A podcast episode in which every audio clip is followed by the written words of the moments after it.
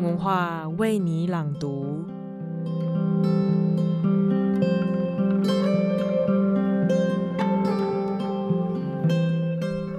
刚放完年假，你现在的心情是怎么样的呢？也许跟我一样，需要一点点时间来帮自己重新开机。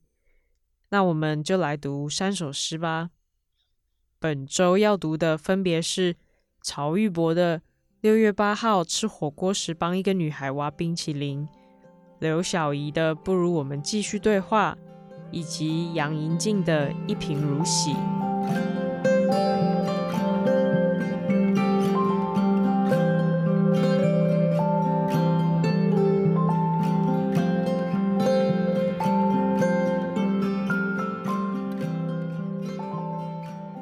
我是曹一博，我要为你朗读我的诗。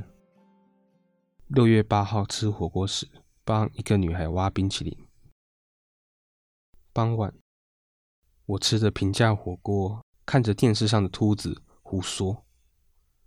一个母亲带着女儿进了店里，就对她数顿奚落，什么衣服破烂云云，长相丑陋，不像自己云云。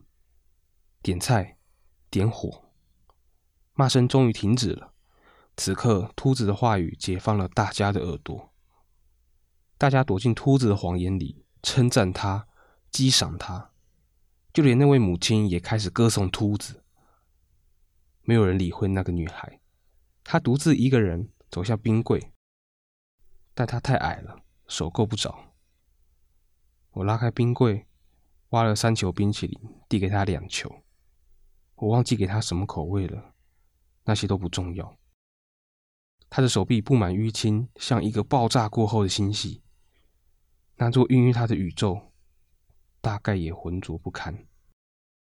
我看着他，眼对着眼，发现他的眼睛已经死了，像他母亲的灵魂。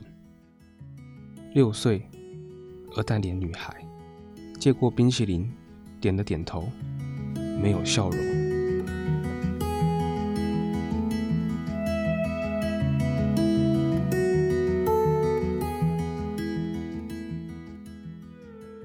我是刘晓怡，我要为你朗读我的诗。不如我们继续对话。费德雷帕雅克。如果我们是透过文字的途径，让原初的天真回来，又有什么关系呢？是不是抵达第二站了呢？我们与与对话的小森林，更深处一些，一丝丝。雨的沥青洒在彤云的殷红影子上，这是整早。你欣喜的发现，还有一辈子时间可写，可以做梦，也认真排练。你看，草丛里的斑驳中提琴，废弃的样子很美，有光晕、黑紫、沉默的樱桃核。像你抑郁留住的暗哑、微小、荒凉，殷红影子泛开，被气势美的保罗蔷薇盛放。你在错落的欺骗中排练一本书那样厚度对话的可能，现状是怀念，香气是古老颓唐的美好，我却奔驰起来。让旧毛衣上的红字母叮叮咚咚，活泼的晃亮翁郁森林。荒腔有什么关系呢？还有一辈子时间可以书写和排练，可以老成古诗十九首。思君令人老，岁月忽已晚。是青春的成因使我们爱上，仿旧式月亮。进退失据的羽线，钥匙旋转时，正在褪去的银漆，是其中脆弱的细节，是残酷和温柔的交融，新神话和老童话互相赋予生息，是破绽在呼唤我们，是意图完整的书写，遗世独立的青春森林。自裁堆间的死生疲劳，使我们违腾的相信，且宁可过早相信汉格等于至死方休。有什么关系呢？如果我们悉数散步，烈焰的对话声无意泼洗了波西米亚风森林，火花小径比翠微路更幽绿，足以走回我们在十九世纪傍着剪烛过的菱花玻璃，伏特加夜色燃点，霹雳燃点天真的眼泪。多风，多晴，多雨，害怕受伤，害怕过得太快。不如我们继续对话，任竹子剥落，森林旋转，笑窝悬着许多如果。如果我们是透过对话写成一本坏书，又有什么关系呢？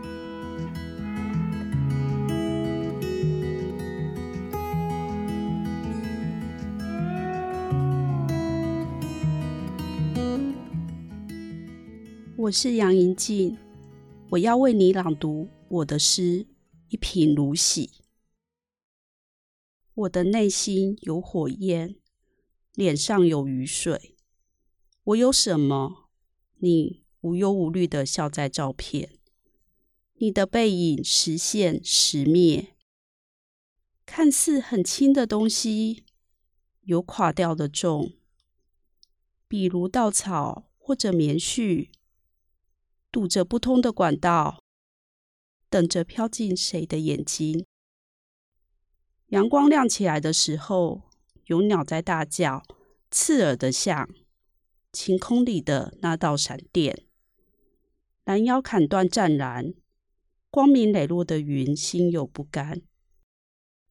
关于拥有，我有一整个空空的口袋，海水清洗后。夏天晾干满满的盐巴，去淹我心头的伤。水时常跌倒，用石子的步伐。镜子总是破碎，碎在我扪心自问时，有没有一刻我有真正的美？在你的目光，你刻骨难忘，才发现没有的东西比有的多。我的手心永远落空。当盐巴溶解成海水，口袋恢复一贫如洗的轻松，而洗过的身体在水里泡着，有核桃皱纹的苍老，并且重，并且不重要。